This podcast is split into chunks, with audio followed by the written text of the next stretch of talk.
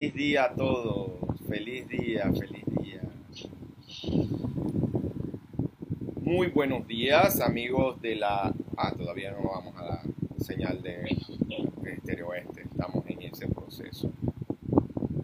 Muy bien, ya casi casi vamos a la señal de la 98.5 FM de Estéreo Oeste. Muy buenos días amigos de la... Ah, me da mucho gusto, aquí tomando tecito con nuestra taza de recárgate. ¿ah? Vea. Qué bueno.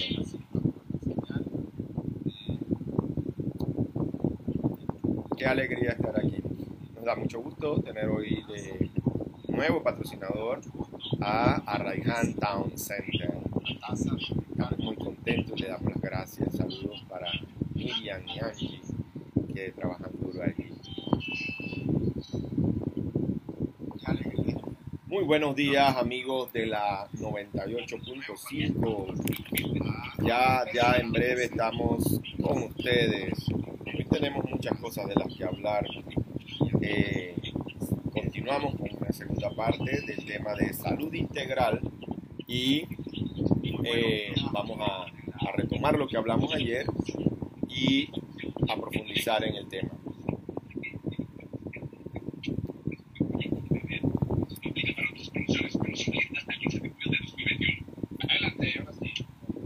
Buenos días amigos de la 98.5 FM, la única señal de radio que escucha la gente de Panamá Oeste.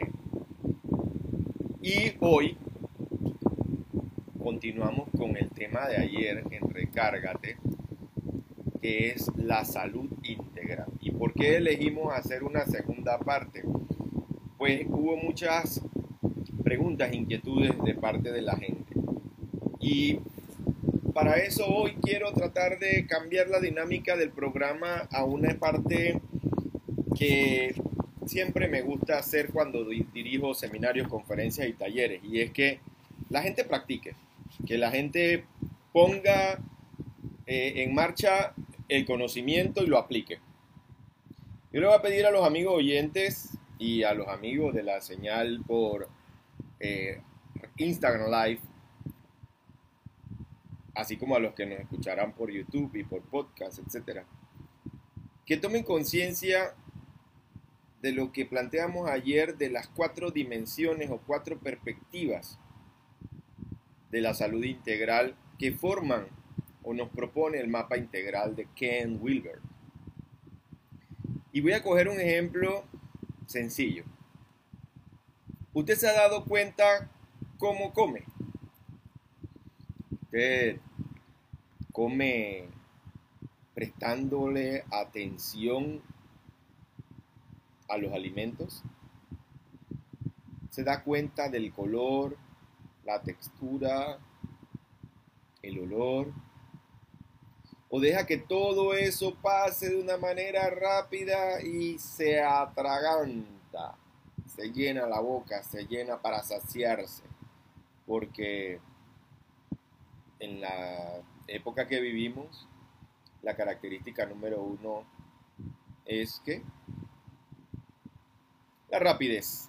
No hay tiempo para prestarle atención al momento presente. ¿Cómo come usted? Segunda pregunta, y esa es la, la perspectiva interior prestarle atención a mi modo de comer. Lo segundo, o la perspectiva exterior a nivel individual, lo invito a preguntarse, ¿come usted buenos alimentos? ¿Buenos según quién? ¿Buenos según qué criterio? Pues elegir los alimentos cuando usted va de compras es fundamental para poder tener una salud integral. Tercero, ¿sabe usted comer comida significativa? ¿Qué quiere decir eso? Pues hoy en día hay una fuerte corriente relacionada con comer o ingerir alimentos de manera tal que nosotros protejamos el medio ambiente. Oye, Rodolfo, ¿a qué te refieres con eso? ¿Qué, qué, qué, qué? Bueno, si yo puedo conocer a un productor que es de aquí, del área donde yo vivo, y que evita que yo tenga que ir a un supermercado a comprarle productos que tuvieron que transportarse 500 kilómetros o que peor todavía, vienen de otros países. Comer comida significativa significaría que yo, en lugar de comer naranjas exportadas, perdón, importadas, compro naranjas nacionales. Y preferiblemente de aquí mismo, de mi propia comunidad, en lugar de otras comunidades más lejanas. Y de esa manera protejo el medio ambiente y el ecosistema porque al disminuir mi consumo de ese vegetal, fruta, carne, etcétera, ya no hay necesidad de gastar combustible y contaminar el ambiente. Oye, Rodolfo, pero eso es exagerado. Bueno, es adoptar un valor como el de la protección del ecosistema y el medio ambiente a la hora en que usted elige sus alimentos. Algo que yo hago es ir al mercado de abastos local y en el mercado de abastos local procuro comprar todas las cosas, el marisco, que me gusta mucho, eh, los aguacates, la fruta, la piña, todo esto, porque para mí es significativo también contribuir con esos productores que están allí vendiendo, con estos comerciantes que están allí vendiendo, que son locales. Quiero ayudar a mis eh, coterráneos que están haciendo un esfuerzo por acercarme a mi producto fresco, producto local. Eso es comer comida significativa. Entonces cuando yo como una piña, un mango, yo siento gratitud y realización porque estoy ayudando a gente de aquí a poder mantenerse. Entonces estoy practicando la solidaridad, no solamente estoy comiendo. Y el cuarto aspecto de la perspectiva integral en este sentido es el comer de modo sostenible. Y ese comer de modo sostenible tiene que ver con la cantidad y la calidad de lo que yo como. Como para ver lleno el plato, me lleno los ojos primero, o modero la cantidad de alimentos que ingiero. Entonces la perspectiva interior, perdón, la, la perspectiva integral nos enseña a nosotros a ponerle conciencia, una mayor conciencia a la salud y a la forma en que nosotros comemos, en lugar de quedarnos atascados en perspectivas parciales, limitadas, acerca de nuestra salud. ¿Y por qué es importante esto? Es importante porque hoy día el mundo sufre de cuatro extremos, oposiciones o valores extremistas. Hay gente que afirma que el idealismo es la realidad. Entonces, afirman cosas como que la conciencia es la realidad. Del otro lado está el cientificismo extremo, que son personas que afirman que la materia es la realidad. En el otro lado hay gente que cree que la realidad la construimos culturalmente. Entonces es famosa la frase esta de cada loco con su tema, eh, los de allá, los de acá, todos pensamos distinto. ¿Y qué es la realidad? La realidad es lo que cada grupo crea como significado. Y esto es soberanamente peligroso y lo vimos ahorita con la pandemia, cuando distintos grupos, así como hace más de 100 años hubo otra pandemia, ciertos grupos aparecieron y dijeron no a las vacunas. Hubo gente aquí en este país y hay gente todavía que no cree en la ciencia ni no usan las vacunas. Y las consecuencias las estamos viendo ahora mismo. Y la cuarta perspectiva extrema es una visión sistémica extrema, en donde decimos la red cósmica de la vida es la realidad, todo lo arregla la vida, la vida se encarga de las cosas.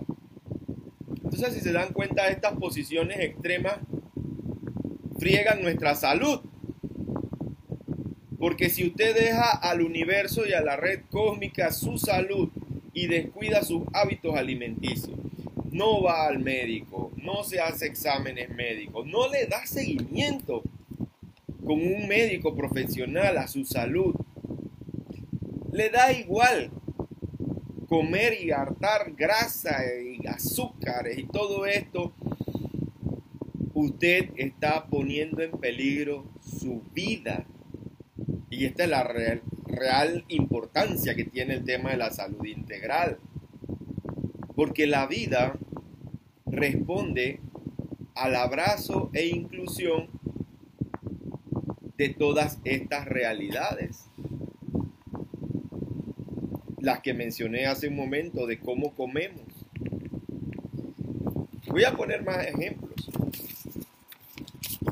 Usted sabe la relación que existe entre sus estados emocionales, mentales, creativos, de flujo, con sus estados cerebrales, biológicos, su salud, su enfermedad lo enferman, su manera de pensar, su actitud ante la vida.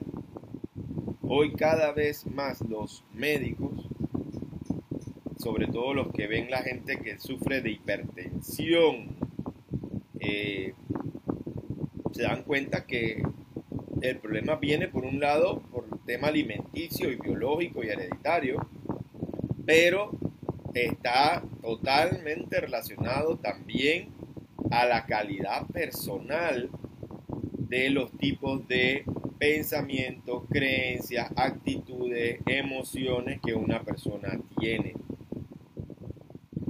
Yo conozco mucha gente que sufre de problemas de salud, pero en el fondo los problemas de salud esconden es un problema emocional, de estrés, etc.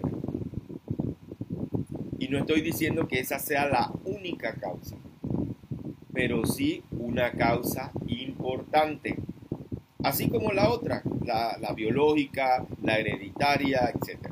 La de las condiciones en las que uno vive, etc. La tercera perspectiva en la salud integral se refiere a las relaciones interpersonales. Oiga, ¿usted se ha dado cuenta que usted se enferma cada vez que discute y le grita a sus hijos? O que usted se pelea con su jefe, o que usted se pelea con sus amistades o con su familia. ¿Qué ocurre en su cuerpo cuando usted se, molesta, cuando usted se vuelve agresivo y agrede verbalmente a las personas, etcétera? ¿Usted se ha dado cuenta cómo cambia su estado físico?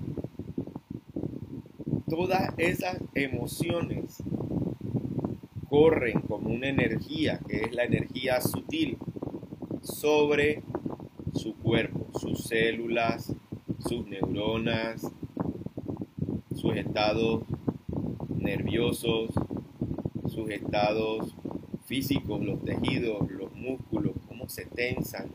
Todo está relacionado con las emociones y los sentimientos que usted adopta. Pero mucha gente es inconsciente de sus estados emocionales y sus estados emocionales los poseen a ellos en lugar de ellos poseer sus emociones. Por el otro lado, nuestra cultura, por ejemplo ahora que estamos viendo los partidos de fútbol, usted ve antes de los juegos gente llenando los supermercados, comprando cajas de licor, botellas y galones de licor, porque el fútbol tiene que ser con licor. Entonces, no por gusto, Panamá está dentro de los países que más consumen alcohol.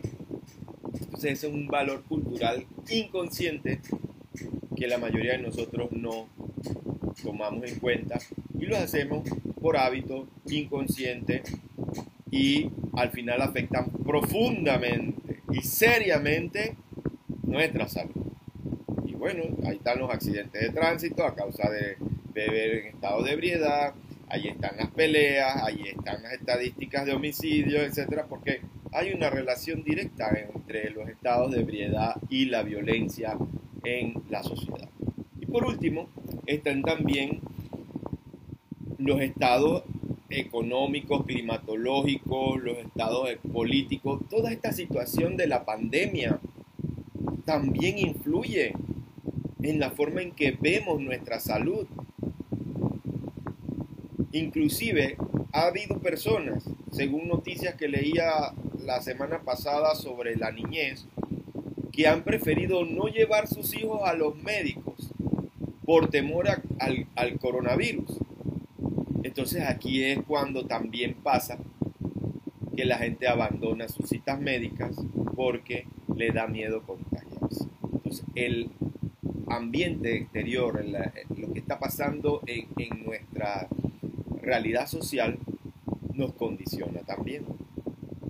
Cuando tenemos en cuenta estas cuatro perspectivas, nosotros podemos hacernos responsables de nosotros mismos para cuidar mejor nuestra salud. Vamos a ir a una pausa comercial en este momento y enseguida regresamos entonces con qué prácticas son las mejores y más recomendadas para cuidar nuestra salud de manera integral. Enseguida regresamos y seguimos en el live de Instagram mientras regresamos de la pausa comercial.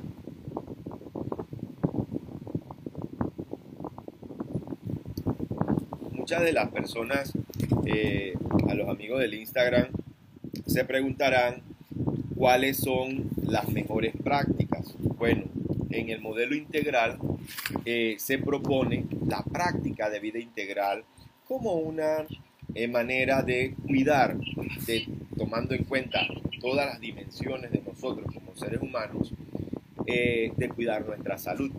Entonces, ellas son el cuerpo, la mente, el espíritu, la sombra, la ética, el trabajo, las relaciones, la creatividad y el alma.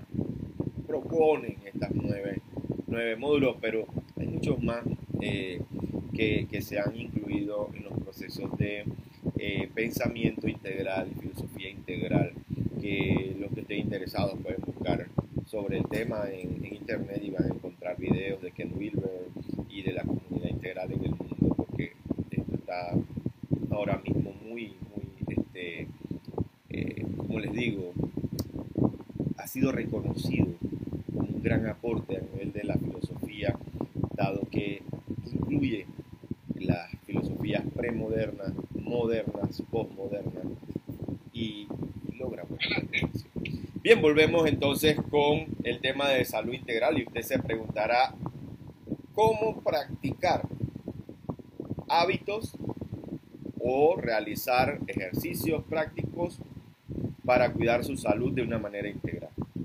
El modelo integral propone cuatro dimensiones que son importantes tomar en cuenta para cuidar nuestra salud de manera integral. La primera es la física. Por supuesto, si descuidamos nuestro cuerpo, deja de existir todo lo demás. Y sospecho que por la pandemia en parte y también porque ya veníamos así, mucha gente ha descuidado, se ha descuidado físicamente. No practican ningún ejercicio. Y es importante, junto con el ejercicio, realizar una dieta equilibrada y realizar una alimentación consciente. Eso en primer lugar para cuidar el cuerpo. En segundo lugar, para la mente es importante la lectura y el estudio. Yo amo leer, permanentemente estoy leyendo. Siempre tengo algún libro para alimentar mi mente. Por el otro lado, también para cultivar la mente se recomienda pues observar su modo de dar sentido a las cosas. Cómo usted crea significados. Y esto es interesante porque mucha gente dice, oye, vieras que lo que me pasó, y no se dan cuenta de, que pueden poner entre paréntesis la, la forma en que interpretaron un suceso, positiva, negativa, destructiva o constructivamente, y dicen esto es así. Como ahora, o sea, vimos el, al inicio de este programa el mes pasado historias de personas que fueron despedidas y encontraron en ese problema un don. La, la vida integral nos permite a nosotros encontrar siempre un breve espacio, un pequeño espacio para aumentar nuestra conciencia y abrazar, incluir, trascender y aumentar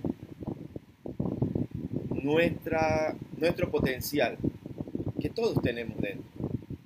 Entonces hay que cultivar la mente, hay que cultivarla leyendo, estudiando, llevando un diario, participando en discusiones, debates, ir a seminarios, etc. Por el otro lado está el tercer aspecto de la práctica de vida integral, que es el espíritu, cultivar el espíritu. Y aquí aclaro que no estoy hablando de religión. Decía alguien hace muchos años, el espíritu no le pertenece a ninguna religión. El espíritu es patrimonio de la humanidad. Todos los seres humanos poseemos un espíritu. Qué hermoso. Muchas personas únicamente saben cultivar su, vida espiritual como para ir llevando cuentas en una religión de ganarse un cielo y evitar un infierno. Y obedecen, desobedecen y caen en ese juego de huir del, infierno y querer ganarse el cielo y pretender ser buenos, negando un aspecto importante que vamos a mencionar en un momento, que es el, el aspecto de su propia sombra. Entonces, en esa obsesión por ganarse el cielo y ser santos y perfectos, la vida los va golpeando y golpeando y golpeando y golpeando y golpeando, nos va golpeando. Y cuando caemos, entonces se nos deshacen todas esas esos moralismos, leyes, costumbres, tradiciones que deshumanizan en lugar de humanizarlos.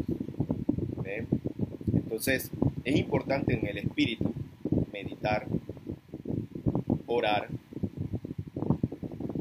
tener conciencia de que la vida nos permite, al estar vivos cada día, adorarla, adorar a Dios, adorar al espíritu de la vida,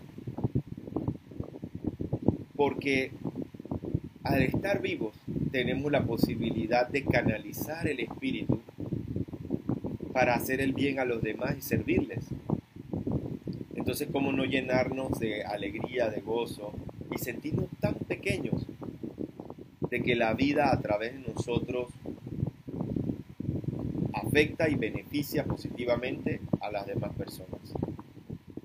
Y podemos practicar distintas prácticas que las religiones tienen alabanzas, oración, petición, perdón, adoración, todo eso es sano. Pero no solamente hay que dejarlo para el templo, hay que poder vivirlo cuando barres, trapeas, friegas, cuando vas en el bus, cuando estás en el supermercado. Ahí está el espíritu. Y muchas veces creemos que nada más está allá, en el templo. El espíritu no lo contiene nadie, no es patrimonio de ninguna religión. El Espíritu está presente en la vida. Solamente hay que despertar, abrir los ojos del corazón, del alma, para poder experimentarlo y manifestar nuestra grandeza al máximo a través de esta unidad, intimidad con el Espíritu. Cuarto aspecto es el trabajo con la sombra y ese es muy poco conocido en este país y en otros. El trabajo con la sombra consiste en reconocer que muchas de nuestras emociones, por la manera en que fuimos criados y por la dinámica de la mente, las reprimimos, negamos. Entonces, si usted quiere saber qué es la sombra, nada más toque un aspecto y es este. Pregúntese qué odia, qué rechaza. Y no me diga que nada. Todos sentimos dos cosas. La mente funciona, digamos, polarizadamente. O se obsesiona y, compulsiona, siente una compulsión, o sea, es decir, no se puede detener, no puede controlarse cuando algo le fascina, así es la mente. Y por el otro lado, se enerva, odia, amenaza, se transforma cuando ve algo que no le gusta y que rechaza. Ahí está la sombra. La sombra no es más que esos aspectos de nosotros repudiados, negados y que generalmente tienen que ver con heridas que no hemos sanado, con emociones que no queremos reconocer que están presentes allí y que la psicología, así como la espiritualidad, han podido lograr ofrecernos a nosotros la oportunidad de trabajar con la sombra y entonces convertir a nuestros peores demonios y nuestras mayores oscuridades en dos cosas. A los demonios en maestros y sabios. ¿Por qué?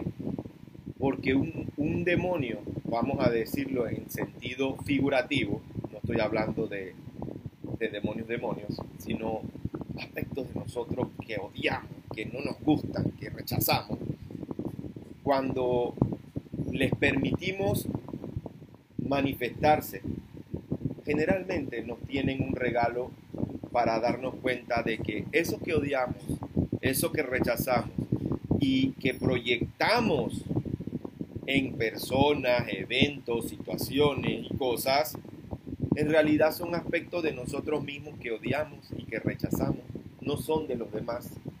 Y mucha gente vive así, negando que lo que odian de los demás son cosas que odian de sí mismos, que lo que rechazan de los demás son cosas que rechazan de sí mismos.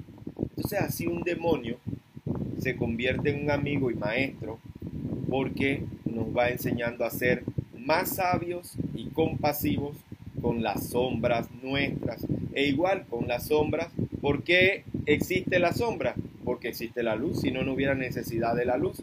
Entonces cuando abrazamos nuestras sombras, nuestros aspectos oscuros, nuestra dinámica inconsciente de del bueno y el malo, del diablo y el, el angelito que todos tenemos dentro, logramos tener un espacio de libertad para elegir conscientemente cómo responder y reaccionar frente a situaciones de presión, estrés, crisis. Porque cuando pasan estas crisis y explotamos, sale el diablito, sale el demonio. Entonces uno dice, wow, mira esa persona que era religiosísima, santísima, yo la admiraba, ¿cómo puede ser que haya caído en algo tan bajo? La sombra. No trabajó su sombra. Pero es que oraba, es que era un pastor, era un sacerdote. Sí, pero era humano y también tenía sombra. Entonces su sombra, si no la trabajó nunca, entonces esa persona reprimió muchas cosas en sí misma y esas cosas lo dominaron frente a situaciones y circunstancias en donde se volvió vulnerable.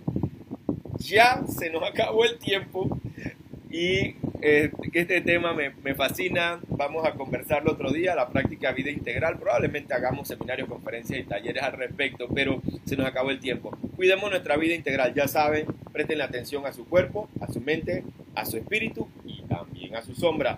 No olviden eso.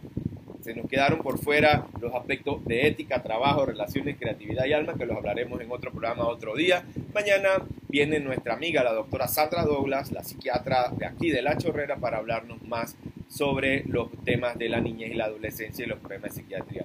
Soy Rodolfo Caballero, me dio mucho gusto estar con ustedes y les deseo una mañana súper recargada. Feliz día a todos.